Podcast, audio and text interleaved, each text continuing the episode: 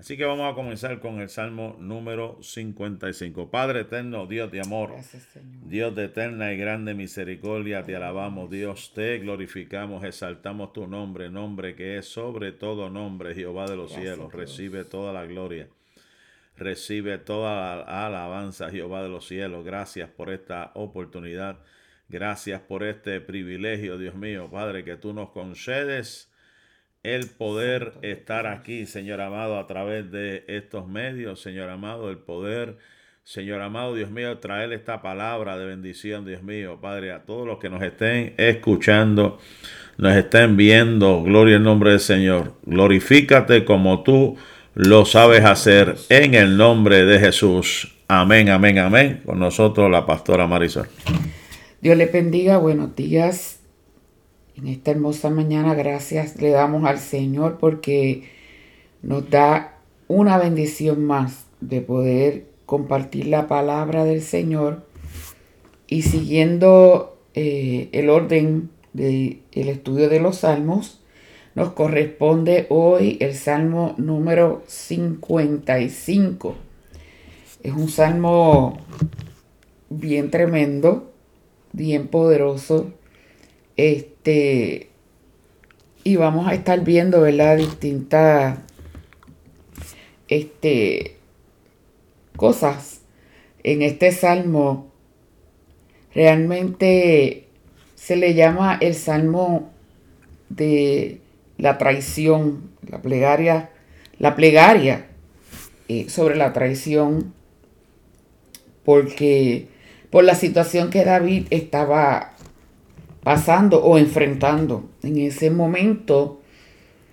Inspirado en eso es que él acude ¿verdad? a escribir de la manera que escribió en este Salmo número 55. Y entonces vamos a comenzar rapidito porque son 23 versículos para que no dé tiempo de discutirlos todos. Voy a esperar que mi esposo lea los primeros eh, tres versículos, el Salmo número 55.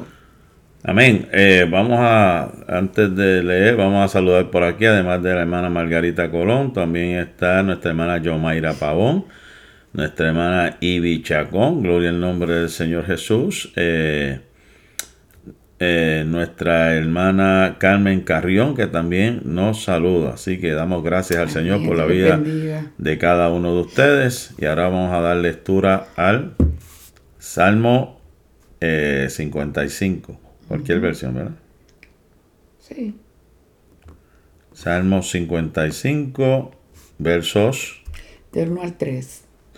De nuevo al 3. Plegaria pidiendo la destrucción de enemigos traicioneros al músico principal en Nejinot, Masquid de David. Escucha, oh Dios, mi oración y no te escondas de mi súplica. Está atento y respóndeme, clamo en, en, en mi oración y me conmuevo a causa de la voz del enemigo, por la opresión del impío, porque sobre mí echaron iniquidad y con furor me persiguen. Este salmo está basado, si usted más adelante quiere repasar la lectura de la historia que estaba aconteciendo, que, cuáles eran los hechos que estaban eh, pasando que llevaron a David a escribir el Salmo 55, puede conseguirlo en segundo libro de Samuel, en el capítulo 16.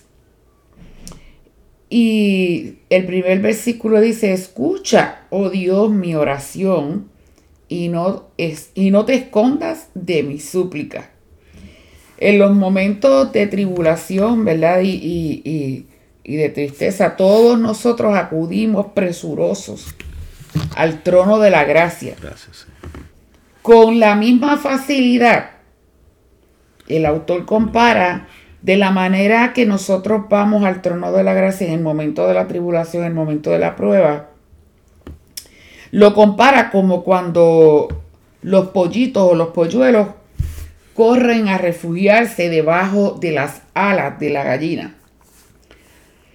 Sin embargo, no es la oración en sí eh, simplemente, sino que la mera acción de orar o la mera acción de orar, lo que satisface al hombre que realmente se ha mantenido piadoso ante la presencia del Señor, sino el hecho de ser escuchado. O sea, en otras palabras, no es simplemente orar por orar, sino sabiendo que va a ser escuchado por el Señor. Por eso aquí el salmista dice, escucha, oh Dios, mi oración y no te escondas de mi súplica.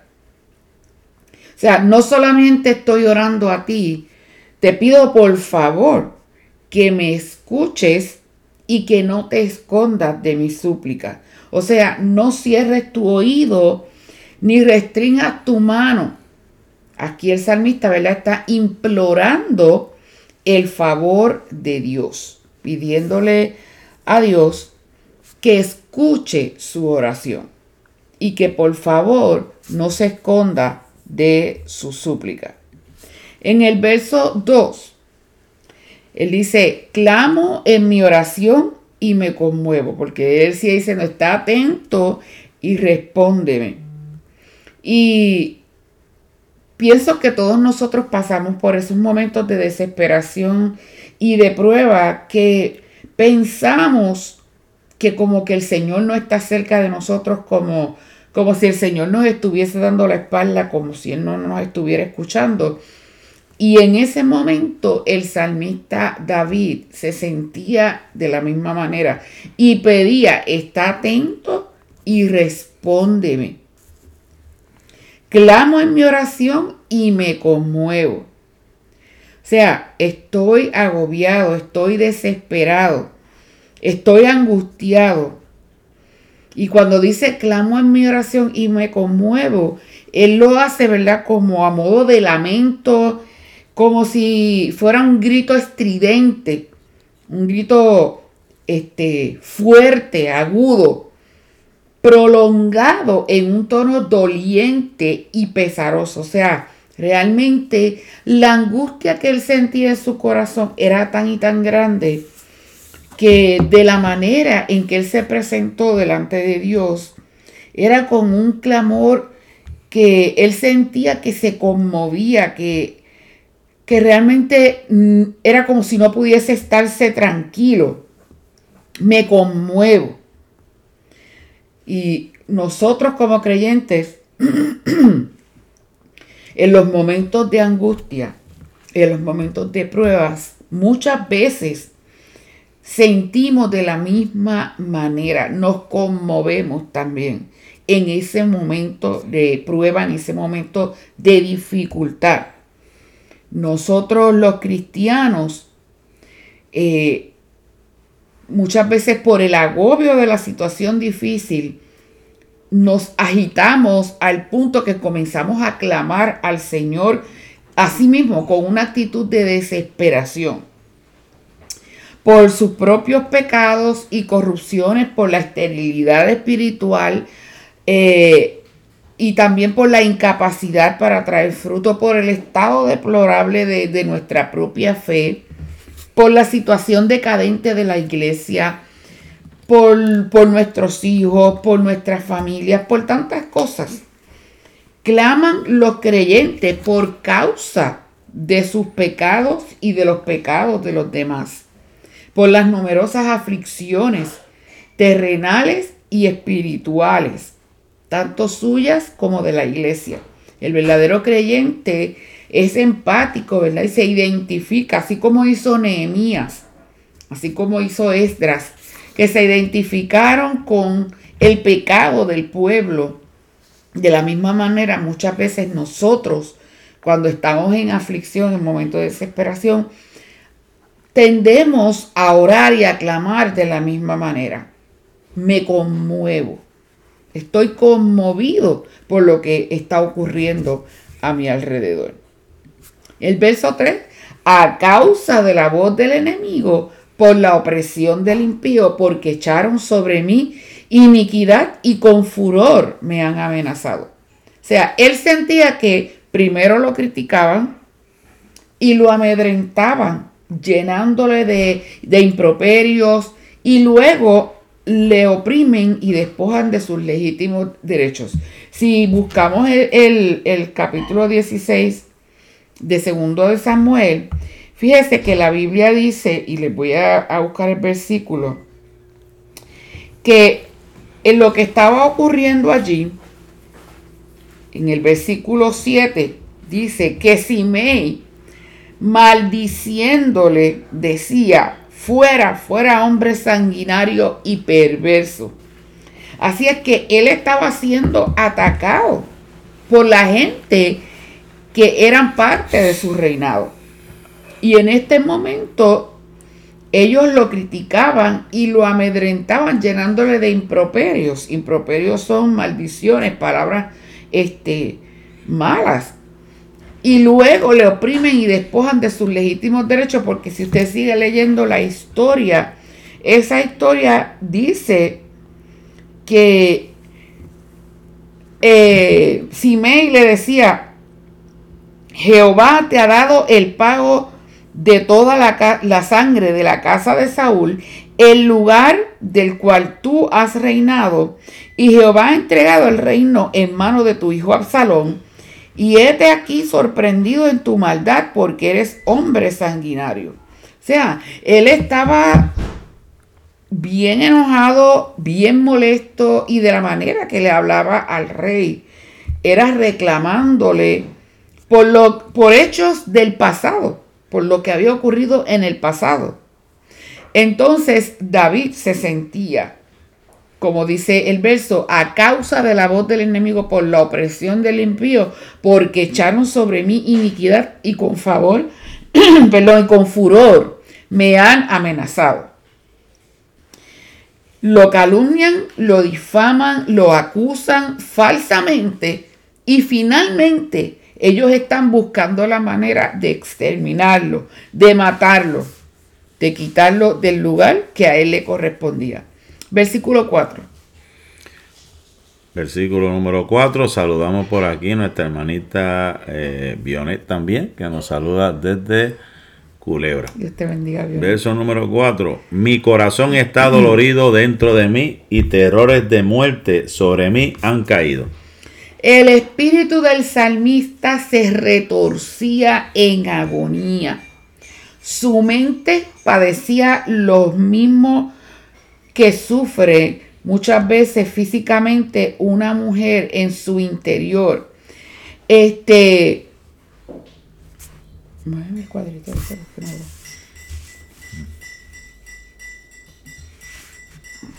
Eh, cuando está pasando por el, el proceso de un parto, de esa misma forma se podría comparar la manera que él se retorcía en agonía por la angustia que él sentía. Lo más profundo de su ser o de su interior estaba tocado, estaba dolido.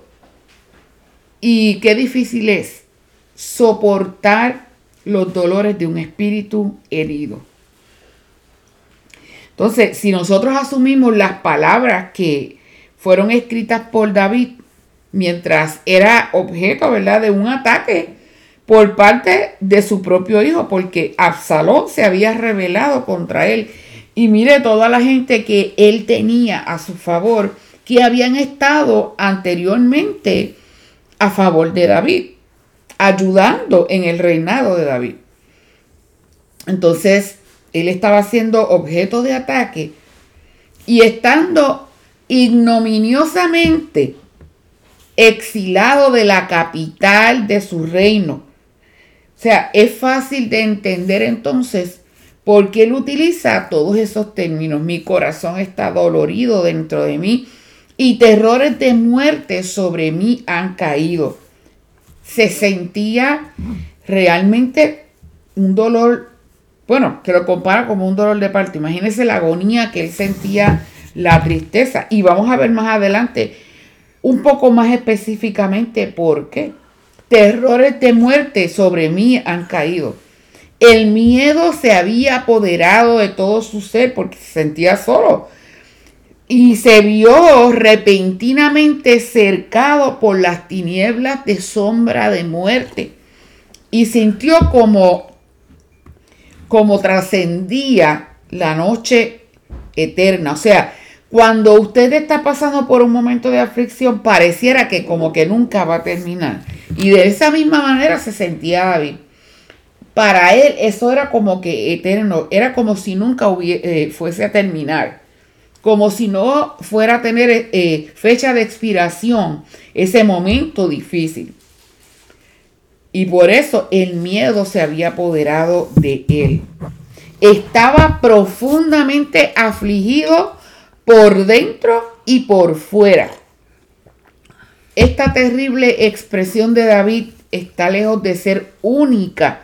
No se circunscribe a su caso particular, sino que describe un estado mental que experimenta muchas veces y con frecuencia todos los cristianos. Hay momentos de pruebas que nosotros nos toca enfrentar, que el dolor es tan y tan fuerte que sentimos terror, sentimos miedo, sentimos soledad, desesperación, angustia. Y, por eso Muchas veces nos identificamos con, lo que dijo David. Terrores de muerte han caído sobre mí. Así se sentía el salmista. Versículo 5. Verso número 5 nos dice, temor y temblor vinieron sobre mí y terror me ha cubierto. Se siente angustiado, gime, solloza, suspira, el corazón está herido y no espera otra cosa que la muerte. Esto le suscita un temor que le causa temblor y cristaliza en aprehensión, culminando en un sentimiento inevitable de desastre y de ruina inminente que le abruma y le provoca pavor. O sea, el temor y el temblor lo habían invadido y el terror lo había cubierto. Y ese temblor lo cristaliza en aprehensión. Y aprehensión quiere decir como que lo captura, lo apresa, no lo deja funcionar como debería. Y eso muchas veces nos pasa a nosotros, hermanos, cuando estamos pasando momentos difíciles, momentos este, de aflicción, es como, como si eso nos detuviera en el camino, como, como si no nos dejara avanzar. Por eso no podemos permitir que eso en los momentos de prueba, esas situaciones difíciles nos controlen, porque no podemos avanzar al propósito del Señor si simplemente nos detenemos y nos quedamos llorando, nos quedamos sufriendo. Y vamos a ver qué sigue ocurriendo. Versículo 6 al 8. Versículo. Y el verso 6 es uno de los versículos favoritos míos de este salmo. El 6 dice, y dije, ¿quién me diese alas como de paloma? Volaría y, y descansaría. Ciertamente huiría lejos, moraría en el desierto. Qué tremendo. Él no se veía capaz de resistir esa situación que estaba pasando. Eh, no se veía como un águila en ese momento, sino que él compara entonces ese escapar como el de una paloma. Y por eso decía, ¿quién me diese alas como de paloma? Este, realmente para yo poder escapar al desierto, él piensa y él concluye que lo mejor es huir. Quita y solapadamente sobre una las libres alas de la paloma y con ello librarse de una vez por todas de los engranajes destructores del, del molino incansable de la calumnia y de la maldad. O sea, él piensa Huir solapadamente, solapadamente quiere decir como a escondidas. Así es que él piensa, ¿quién me diese alas como de paloma? Volaría yo y descansaría. O sea, huiría. Creo que hay una canción también. Ajá, hay un himno bien lindo, viejito, que dice así.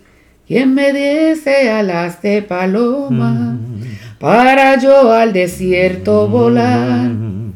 Mas no puedo dejar esta carga que en mis hombros tengo que llevar. Y realmente nos hemos sentido así, quisiéramos salir volando como una paloma.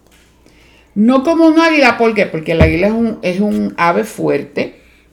¿Y qué hace el águila en la tormenta? Se eleva por encima de, la tormenta, se esconde en las cuevas también para Exactamente. La paloma yo creo que es más, por lo que veo, es más suave en su movida, es, más eh, ver la transición de un lugar a otro. Eh, es muy diferente, es, menos lenta, No, es, que es lenta, lenta, pero comparada con el águila, lo toma... Es, y es más frágil también. Exacto, es más frágil. Es más frágil. Sus ansias de paz y tranquilidad le llevan a suspirar, anhelando algún medio para huir del escenario de la contienda. Hermana Violet dice que en estos días lo cantaron en la iglesia. este, y tenemos, ¿verdad? tendemos nosotros a, tener una excesiva o una, una excesiva tendencia, perdonando la redundancia, a refugiarnos en este vano deseo de huir, porque no hay alas ni de paloma ni de águila capaces de alejarnos de la aflicción cuando tenemos un corazón tembloroso y estamos pasando por un momento difícil. Realmente la pena interior que nosotros podamos sentir no tiene escondrijos, o sea, no hay dónde esconderlo. Por más que tratemos de mostrar nuestra mejor cara, por más que tratemos de ocultar lo que nos está sucediendo, es muy difícil en un momento de prueba ocultarlo porque de alguna manera se va a manifestar en nosotros ese momento difícil. Además, huir de la batalla que Dios quiere que luchemos es de cobardes. O sea, no podemos salir corriendo. Realmente tenemos que enfrentarlo. Y fíjese qué tremendo cuando él dice moraría en el desierto. ¿Por qué en el desierto? En el desierto, el desierto es un hábitat donde prácticamente hay muy poca vegetación, si es que hay, muy poca vegetación. Es muy difícil, es seco, es árido, eh, no se consigue mucha agua. Eh, es un momento como de tranquilidad, como este de soledad, donde pues quizás nos permite analizar, podernos encontrar nosotros mismos, etcétera. Pero vamos a ver hacia dónde nos lleva eso. Y él decía, ciertamente huiría lejos, moraría en el desierto. Me, eh, me apresuraría a escapar del viento borrascoso, de la tempestad. O sea, quisiera yo olvidar que estoy pasando por todo esto. Sin duda, ¿verdad? Sabemos que eh, en el desierto, pues es un lugar donde las palomas están en libertad, lejos de la crueldad de los, de los cazadores. Por eso es que él dice que huiría como, como este, eh, si tuviese alas de paloma, huiría y, moraría en el desierto, porque allí pues no va a haber un cazador, porque es un área desolada. Me apresuraría a escapar del viento borrascoso de la tempestad. David expresa que si pudiera escapar, no, no desperdiciaría ni un solo instante no se detendría para despedirse de sus amigos ni de su familia, sino que se pondría en marcha sin demora y, partiría de inmediato por temor a que fuera demasiado tarde.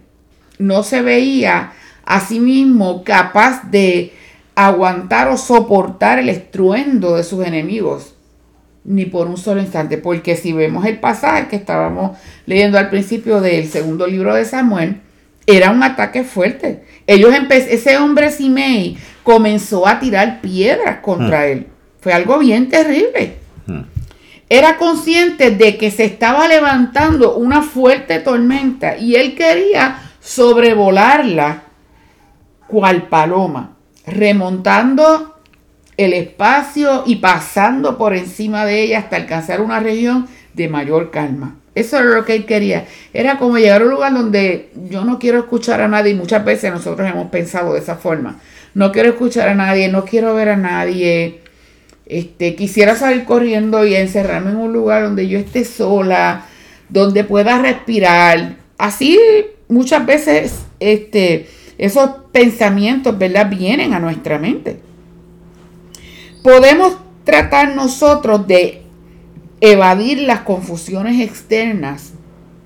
Pero realmente podremos nosotros escapar de nosotros mismos. Aun cuando lograr una persona situarse fuera del alcance de los sedientos de sangre de la tierra y lejos de la furia del infierno, seguiría perseguida por sus enemigos internos, por la turbulencia de sus pensamientos, por sus propias cavilaciones incontrolables e incontroladas. O sea, el salmista se veía angustiado por, por partida doble, rodeado por fuera de una tempestad arrasadora de todos sus enemigos que estaban ahí buscando la forma de hacerle la vida difícil, de destruirlo. Su propio hijo se había levantado contra él y había arrastrado varias gente de, si fuera verdad, los términos de hoy de nosotros, de su gabinete de gobierno. Y no solamente eso, sino que la angustia interna también que él sentía, el terremoto de ideas que tenía interiormente que agravaba su precaria situación, haciéndolo, haciéndola más dolorosa. O sea, no solamente estaba batallando con su mundo exterior, sino también con su mundo interior. Y yo pienso que batallar con el mundo interior muchas veces es más fuerte y es más agotador que lo que está sucediendo afuera. Y te debilita en tu exterior. Exactamente. Y en nuestro rendimiento.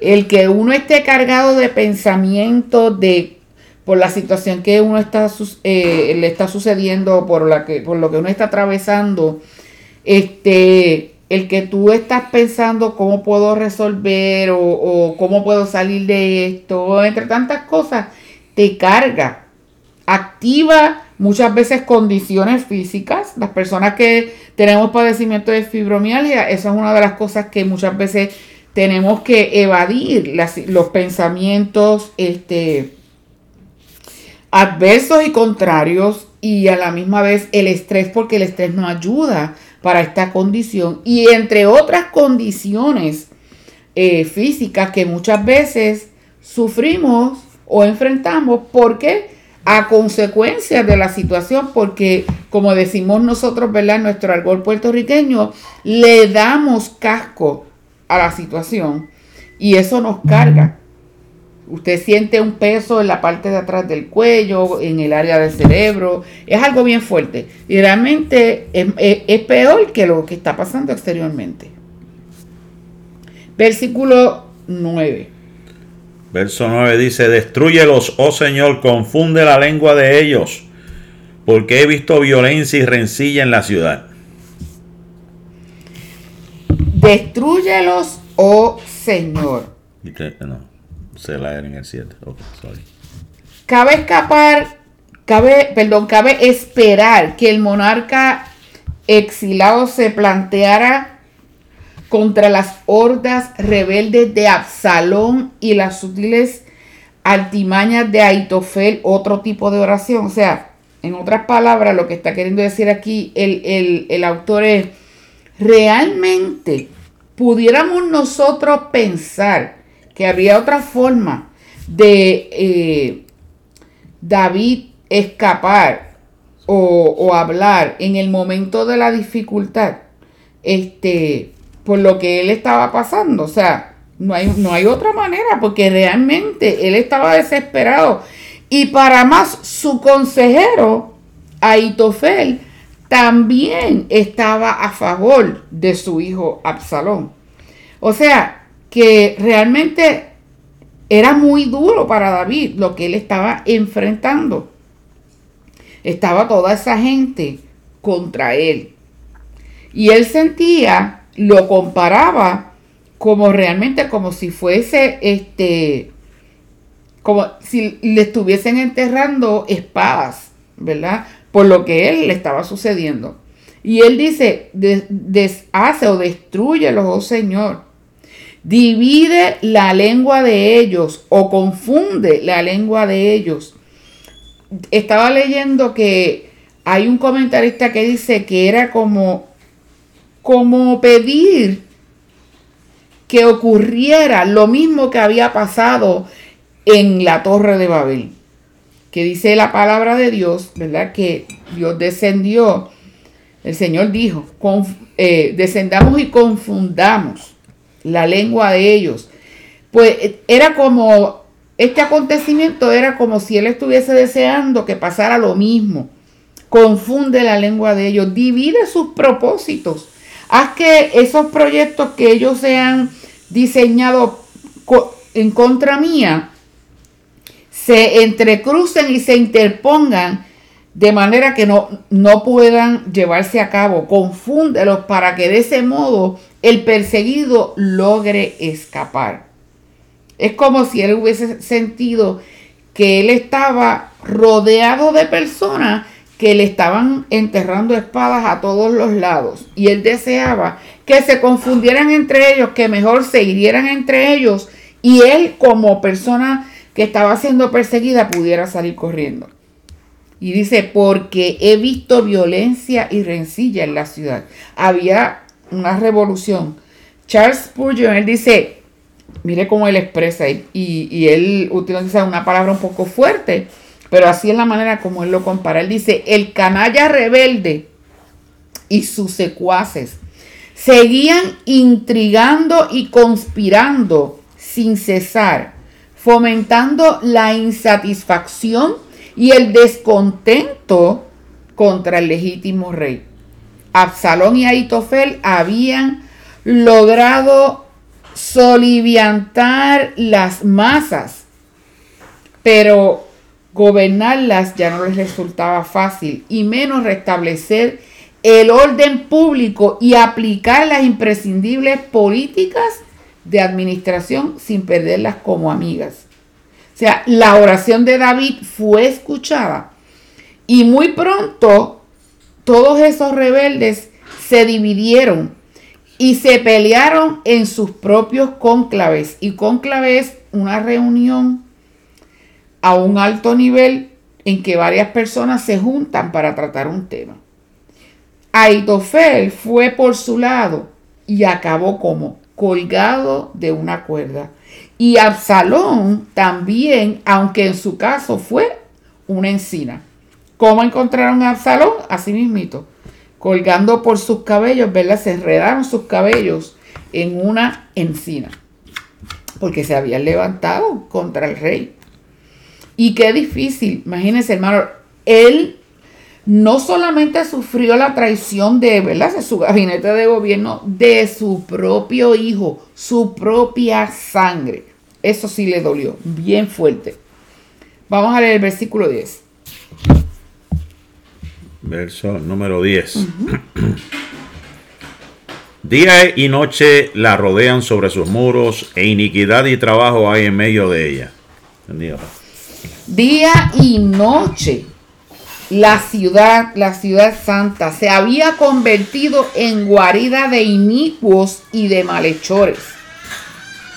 Los conspiradores ya no se citaban solamente a la puerta cerrada o en la oscuridad o escondidos donde nadie los viera, sino que hablaban abiertamente en la ciudad, abiertamente de sus intrigas y conjuras en la calle y a plena luz del día.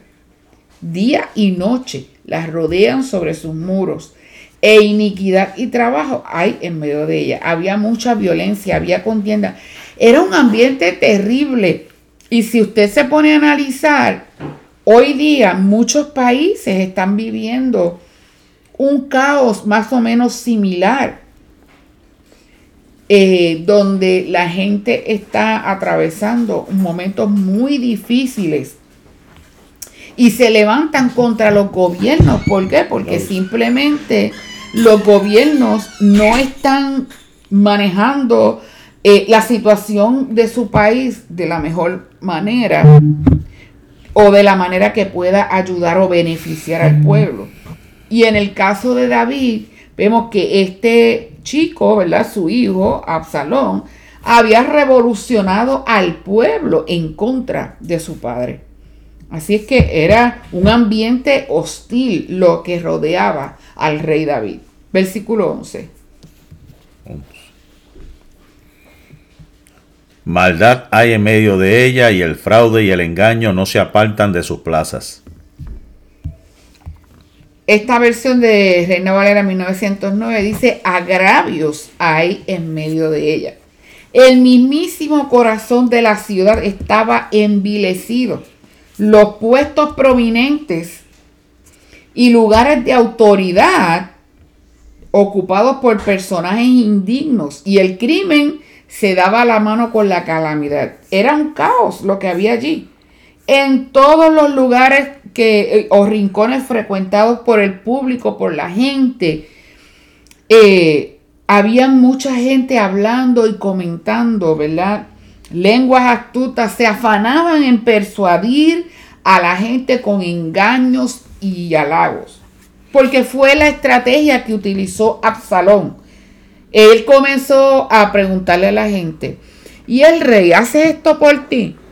No, el rey no hace esto. ¿Cuánto hace que el rey no tiene una audiencia contigo? ¿Cuánto hace que el rey no hace esto contigo? Ah, pues mira, no te preocupes que lo vas a tener. Yo lo voy a hacer por ti. Fueron las estrategias que utilizó Absalón para ir comprando, ¿verdad? Eh, eh, hmm. El favor del pueblo. Hmm. Eso hace los demagogos agitaban al pueblo y un demagogo es dominación tiránica del pueblo. Estrategias Estrategias que ellos utilizaban. ¿Para qué? Para persuadir al pueblo, para que la gente se dejara llevar. A ganar adeptos. Y, y, para ganar adeptos y el favor del pueblo, ¿verdad? Proselitismo, es una palabra que se usa para eso de de poder llevar a cabo uno algún, algún plan y arrastrar las masas.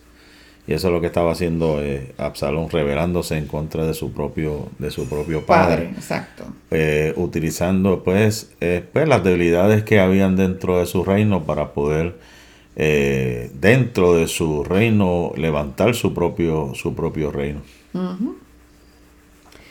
El versículo 12 al 14. 12 al 14 nos dice,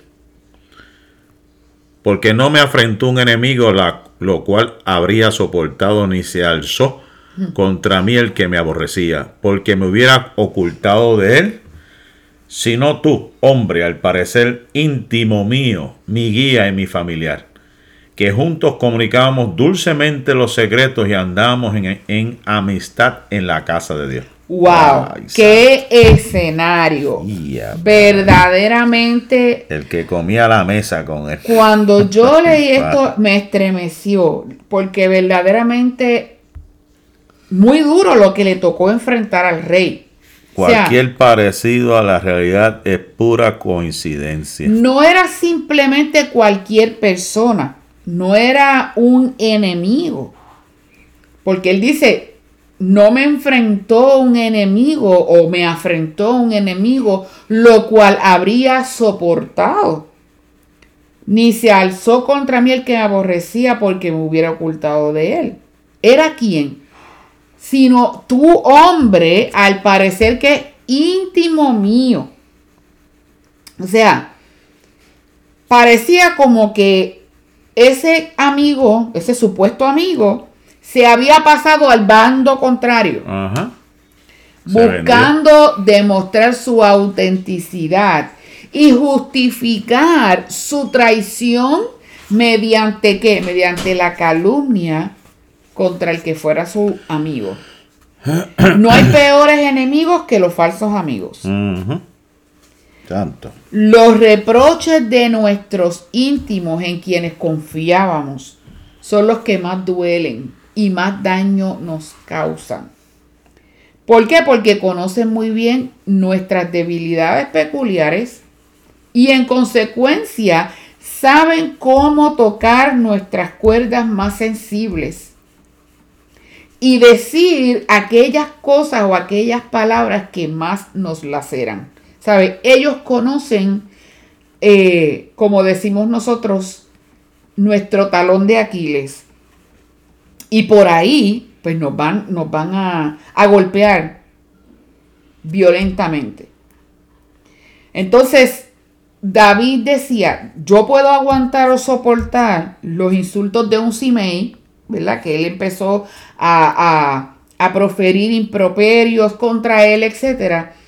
Pero se nos hace muy difícil soportar las altimañas y perversidades de un Aitofel, que era que era el consejero del rey. Y ahora se había ido a favor de quién? De su hijo Absalón. Entonces, por eso él dice, mi, mi guía y mi familiar. O sea, más que el consejero, ya David consideraba a Aitofel como un familiar. Que juntos comunicábamos dulcemente los secretos y andábamos en amistad en la casa de Dios. ¿Quién es capaz de encontrarse en donde, en donde pueda ampararse de la presión? Es muy difícil, ¿verdad? Pero realmente, por eso no podemos confiar en el hombre y por eso dice la palabra de Dios, maldito, el hombre que confía en el otro hombre, porque realmente... El ejemplo, el ejemplo clásico es el de Judas, que era el que comía. Exactamente. El que comía a la mesa con el maestro, el que guardaba el dinero, el que estaba ahí, presenció milagros y presenció un montón de cosas. Fue Judas. Pero lamentablemente la Biblia dice que él permitió que Satanás entrara a su corazón. Por eso fue que se le preguntó, ¿por qué permitiste que Satanás entrara dentro de ti? La ambición, cuando vio el chelito que le estaban ofreciendo, pues cambió de bando, se fue para el lado de los acusadores del maestro. Y así es la vida. Hay quienes pues son, eh, como dice muy bien una cita que he visto por ahí, son fieles a ti, son fieles a la misión hasta que se eh, cambian de visión y ya no te necesitan. Y ahí es donde hay que tener cuidado y ahí es donde hay que tener discernimiento para poder eh, asimilar y orar al Señor, ¿verdad? Porque estas son cosas que pasan en la vida. Pasa que tristemente ocurren o suceden, ¿verdad? De personas que menos uno los espera.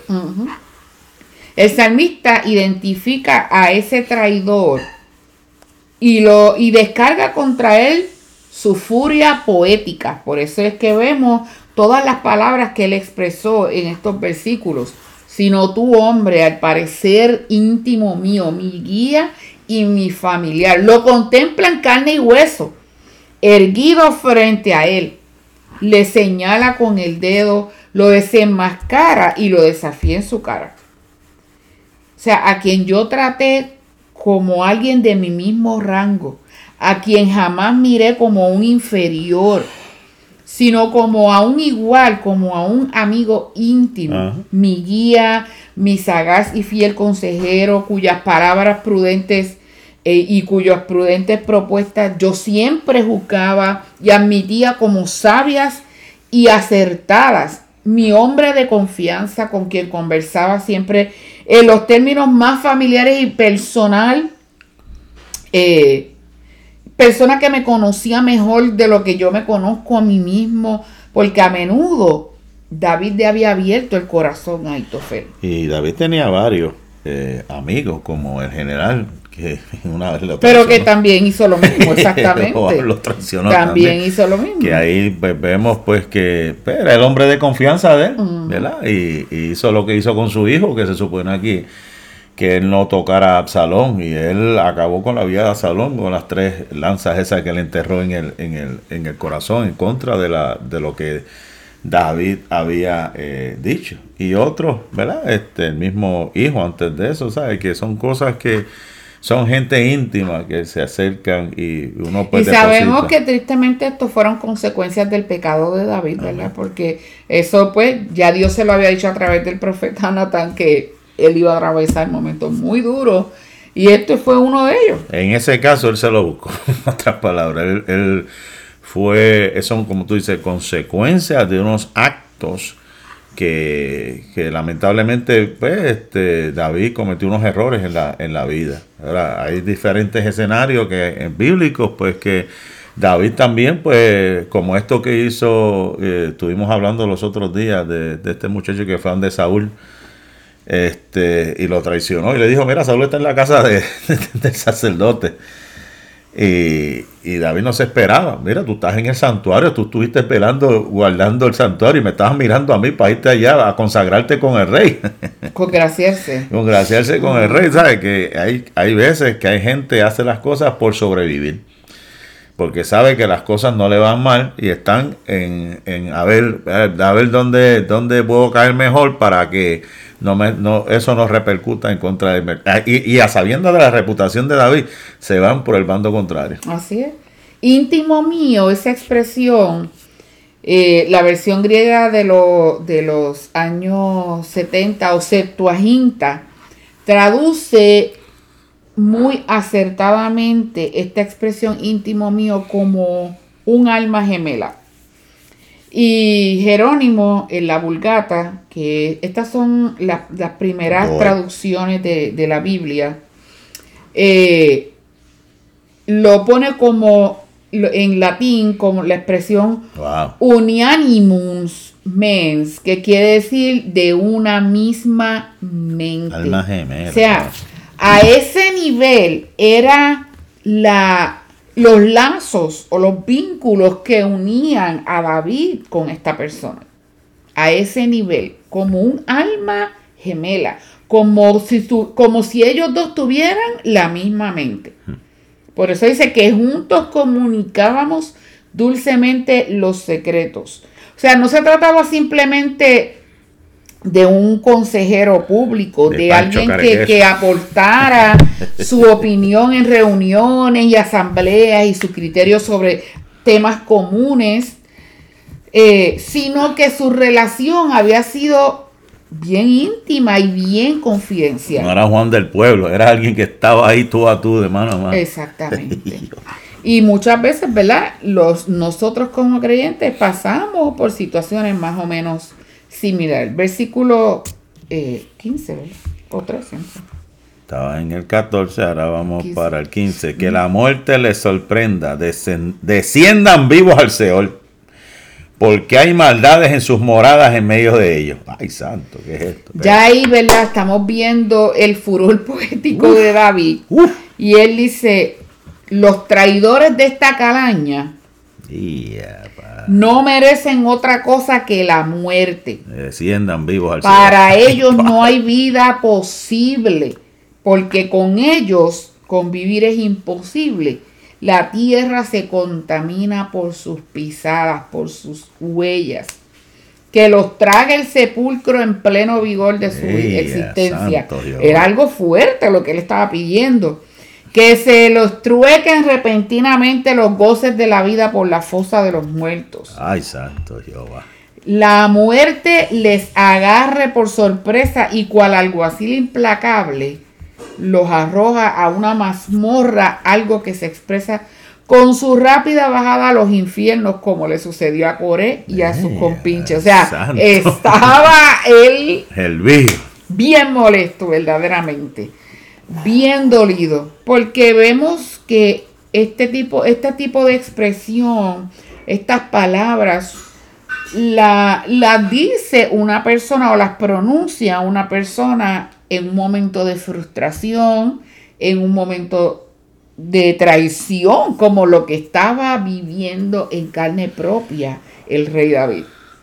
Y realmente es algo bien fuerte bien fuerte. Por eso él decía que la muerte lo sorprenda, que se vayan vivos al Seol. O sea, que se lo lleve el diablo. En otras, palabras, exactamente. Bien fuerte, bien fuerte. El hombre estaba bien dolido. Ay, santo. Versos 16 y 17. Ay, Jehová. 16 y 17. En cuanto a mí, a Dios clamaré, y Jehová me salvará. Tarde y mañana y a mediodía oraré y clamaré, y él oirá mi voz.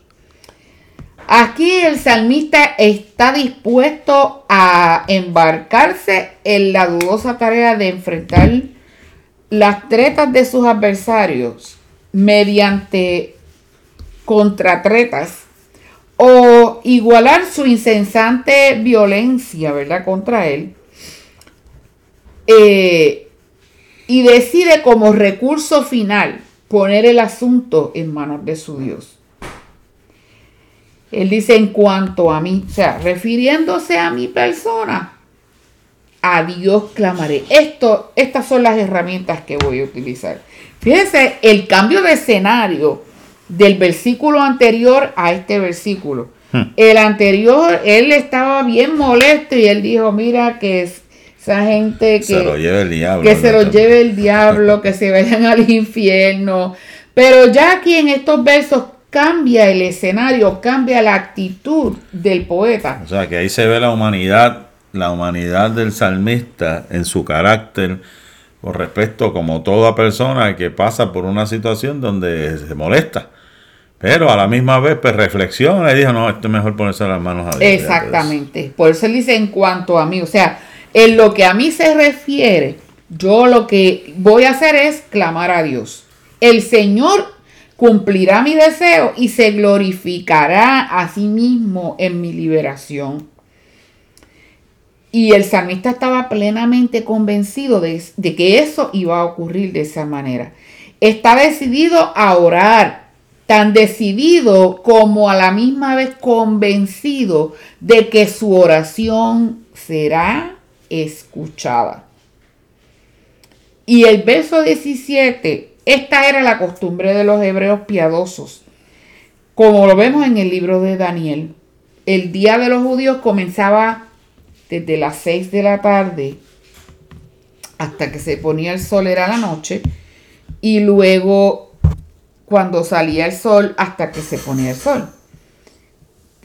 Por eso es que David menciona primero la tarde, tarde y mañana y a mediodía. Los rabinos dicen que hay, hay que orar tres veces al día porque el día cambia tres veces. Y esta costumbre se mantuvo también en la iglesia primitiva aunque ¿verdad? los horarios de los tiempos de Daniel eran, ajá, dependiendo del lugar. Y realmente el punto más importante aquí es que sea tarde, o sea en la mañana, o sea a mediodía, dice, yo oraré y clamaré. Y lo más importante, Él oirá mi voz. Él estaba seguro de eso. Él estaba convencido y seguro de que Él iba a ser escuchado. Yo lo veo también de, nuestra fragilidad, en nuestra humanidad, que somos seres pecadores, que somos, aunque nos hemos arrepentido de nuestros pecados, fallamos continuamente. Y es una manera de recordarnos, de reflexionar a ciertas horas. Espérate, eh, Señor, perdóname, porque si tú vienes, me puedo quedar. Tengo, que, tengo que pedirte perdón ¿verdad? por las acciones que he cometido durante las pasadas horas y en la mente estar meditando y orando, Señor, ¿qué puedo hacer para este, ¿verdad? restituir todo el daño que he hecho, eh, sea este, consciente o, inconscientemente, ¿verdad? Y, y, la noche antes de acostarse, por eso es bien importante hacer la misma oración para que, poder reflexionar y que el Señor tenga misericordia de nosotros. El versículo 18.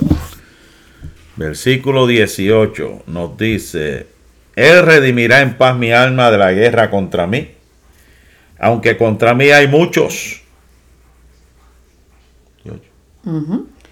Ha llegado el momento de la liberación. Joab ha cercado y derrotado por completo a los rebeldes. La fe ve lo que prevé.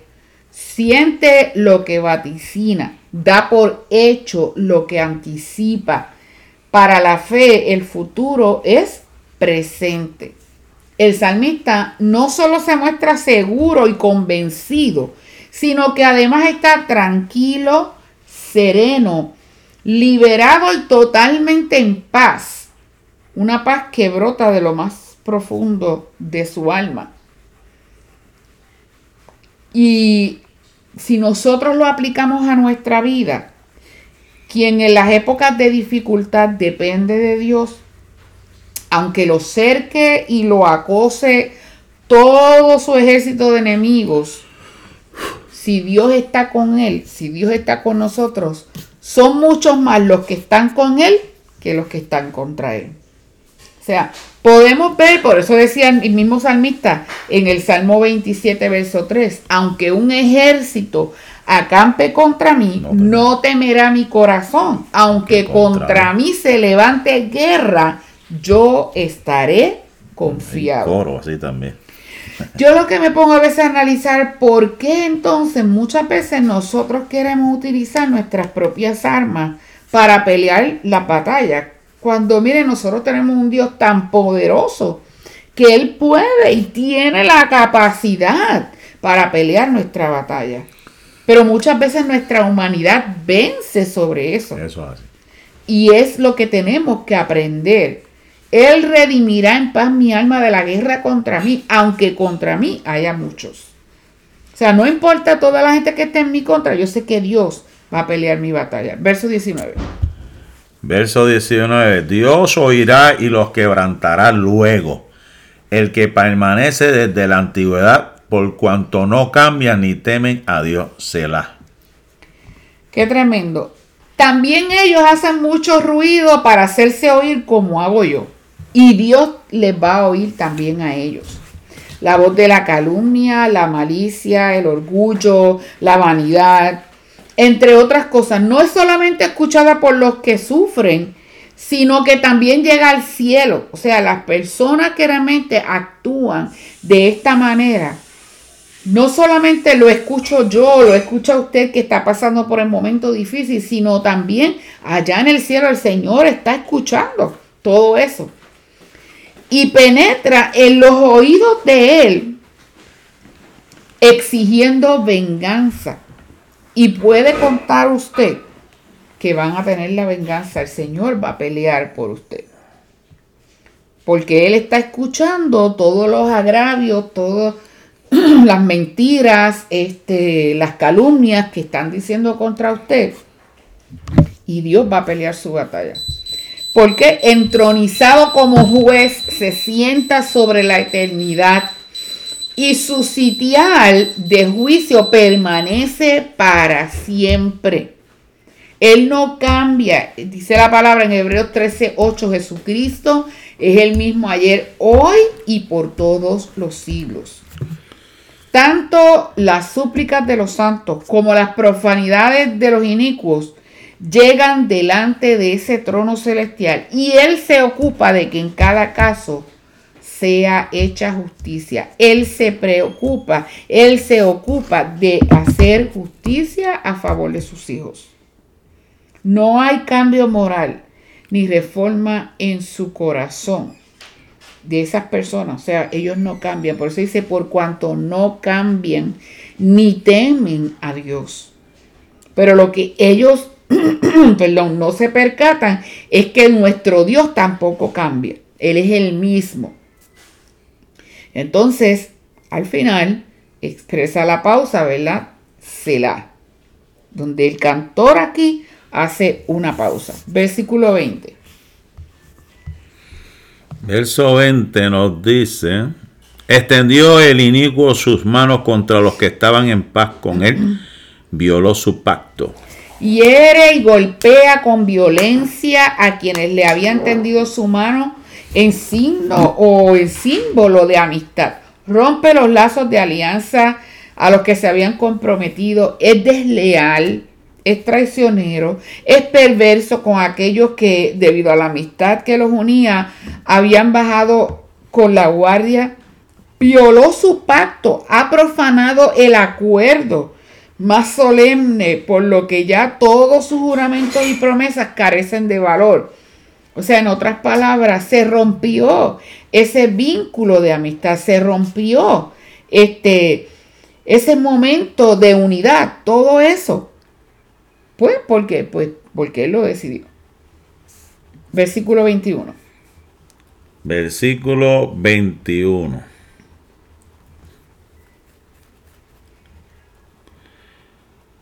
Los dichos de su boca son más blandos que mantequilla, mm. pero guerra hay en su corazón. Ya, un momento se fue esto. Eh, los dichos de su boca son blandos, blandos como mantequilla, blandos que mantequilla, pero guerra hay en su corazón. Suaviza sus palabras más que el aceite, más ellas son espadas desnudas. Tremendas metáforas que hay aquí. Una metáfora es una comparación indirecta. Una símil es una comparación directa cuando se utilizan las palabras como, parece, semejante a. Eso es una símil. Una metáfora es una comparación indirecta como esta que estamos viendo aquí. Los dichos de su boca son más blandos que mantequilla. O sea, está comparando la manera en que él habla sea, los elogios, eh, las alabanzas que dice. ¿Cómo lo dice? Pero simplemente con la intención de devorar. Y entonces por eso compara esos elogios y esas alabanzas con blan como si fueran más blandos que mantequilla, porque usted sabe que la mantequilla se derrite y la mantequilla es blandita, es cremosa. Pues de esa misma manera, el salmista está comparando los dichos de su boca. O sea, le baña primero con halagos y le unta después de malicia. Cuidado con las personas que tienen demasiada miel en la lengua, pero sus palabras son una trampa de la que es mejor desconfiar y ofrece primero, ¿verdad? La mantequilla como en un plato señorial, pero su mano tiene lista una estaca de tienda como la que usó Yael para enterrarse la císara por las sienes. Hmm. Eh, asimismito la compara, ¿verdad? Suaviza sus palabras más que el aceite, más ellas son espadas desnudas. Son tan suaves como el mejor de los frutos del olivo, pero en realidad son espadas desenvainadas. Armas empuñadas para la refriega, o sea, para la riña, para la disputa. De esa manera compara el salmista David las palabras de estas personas. Wow, tremendo. Mm. Versículo 22. Este es un versículo Verso 22. Echa sobre Jehová tu carga y él te sustentará. No dejará para siempre caído al justo. La medicina que propone este salmo es el único recurso viable frente a una dificultad del calibre y naturaleza que describe cuando los enemigos de la fe nos atacan bajo la capa de una supuesta amistad. La mejor manera de aligerar el peso que podamos sentir sobre nuestras espaldas de la angustia, del momento difícil, de la prueba, es descargarlas sobre Dios. Él se hará cargo de la situación. Y no solo eso, mucho más nos sustentará para que no nos hundamos. Él nos va a sostener. La pregunta es, ¿estás listo para hacer del Señor tu fortaleza y fortalecer tu alma con la fortaleza divina? Mm. No dudes de Él, descansa plenamente en el Señor, recostándote sobre Él sin falta. En los momentos de extrema debilidad, en los momentos de, este, de dificultad, en los momentos en que piensas que no puedes más, en todas las situaciones, en todas las circunstancias, porque dice que Él no dejará para siempre caído al justo. Hmm. Esto es bien claro, al justo. Porque hay momentos que cuando pasamos por prueba, Es como yo le expresaba a una hermana hace, hace unas semanas atrás que estábamos dialogando y yo le decía a ella que a veces todas estas cosas que están ocurriendo en el mundo y gente que ha muerto en las pasadas semanas, yo le decía a ella que yo me sentía como un boxeador cuando está en un ring que le dan el primer golpe y como que se queda como medio mareado y está en el piso y ya que se está tratando de levantar vienen y le pegan por el otro lado otro golpe y yo le decía a ella que así yo me sentía muchas veces con todas estas noticias de tanta gente que uno ama o amó y de momento murieron repentinamente, ¿sabes? Y de verdad que es algo que conmueve a uno y estremece el espíritu. Y así mismito muchas veces nos sentimos nosotros, pero el Señor dice que no dejará para siempre caído al justo, no al impío, hermano, no al hombre pecador, no, al justo, no dejará para siempre caído al justo. O sea, no va Cuando porque justo cae, todo es Sí, porque todos vamos a pasar momentos de dificultad, todo va a haber situaciones en que, miren, no, no sentimos que como que nos vamos al piso, pero el Señor nos levantará. Y el último versículo, ya para terminar y no tomarle más tiempo. Mas tú, oh Dios, harás descender a aquellos al pozo de perdición. Los hombres sanguinarios y engañadores no llegarán a la mitad de sus días, pero yo en ti confiaré. Para los impíos se anticipa allá, ¿verdad? Lo que va a ocurrir el final fatal y terrible. Por mucho que se hayan encumbrado, la fosa ya está abierta ante sus pies y Dios en persona les hará descender a ella. Su destino será la destrucción. Los hombres sanguinarios serán cortados en medio de sus propias disputas decepcionados en sus artimañas, sobre ellos caerá la mayor vejación. Y vejación es una ofensa humillante que se hace a una persona, tanto en lo corporal como en lo psicológico, con dolor de la persona que no puede defenderse. Pero sin embargo, me fascina el último estribillo de este verso, cuando el salmista dice, mas yo en ti confiaré, pero yo en ti confiaré. Una conclusión muy práctica y muy sabia. El Señor es el todo y mucho más que todo lo que la fe pueda necesitar como base para una dependencia sosegada de paz. Él es el todo en nuestras vidas. Él es nuestro todo. Por eso dijo el salmista, Jehová es mi pastor y nada me faltará. Habla de la provisión de Dios, pero también habla de esa provisión espiritual que vamos a necesitar cuando hayamos pasado por el valle de sombra de muerte. El Señor estará con nosotros, pero tenemos que expresar como el salmista, mas yo en ti confiaré. Dios les bendiga que tengan un lindo día y un hermoso fin de semana. Aleluya, gloria al Señor Jesús. Nos gozamos en esta eh, preciosa eh, mañana, gloria al nombre del Señor, porque Dios ha sido bueno, ha sido maravilloso con nosotros. Le saludamos por aquí, eh, vemos que está nuestra hermana este, Rosalba, que también nos, nos, nos, está saludando por ahí.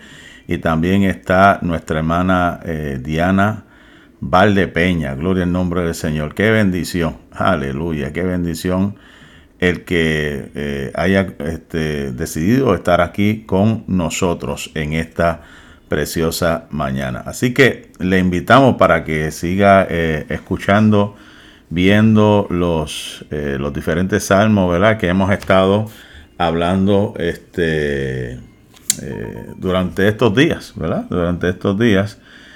Y riegue, riegue la voz, riegue la voz, ¿verdad? Para que así este, otras vidas sean eh, edificadas. Nos puede encontrar, como hemos este, estado diciendo, nos puede encontrar en las diferentes páginas que tenemos aquí en la internet como eh, YouTube, en Facebook, en Apple, ¿verdad? Eh, tenemos la, eh, la Mac, en la, la plataforma de iPod, lo puede escuchar, y en Anchor. Así que le damos gracias al Señor, le damos gracias a la vida de cada uno de ustedes y que el Señor le siga bendiciendo en esta preciosa mañana y haga usted este salmo tan hermoso, Salmo número 55, ¿verdad? Este, cómo Dios pelea por nosotros, ¿verdad? Nuestras batallas. Así que damos gloria a Dios y nos despedimos en oración.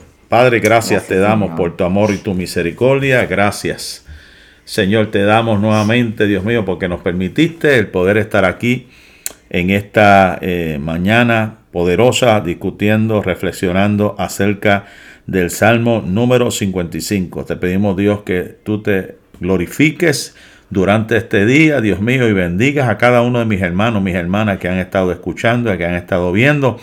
Señor, y manifiesta tu poder, manifiesta tu gloria en una forma especial y podamos aprender estas enseñanzas, Señor.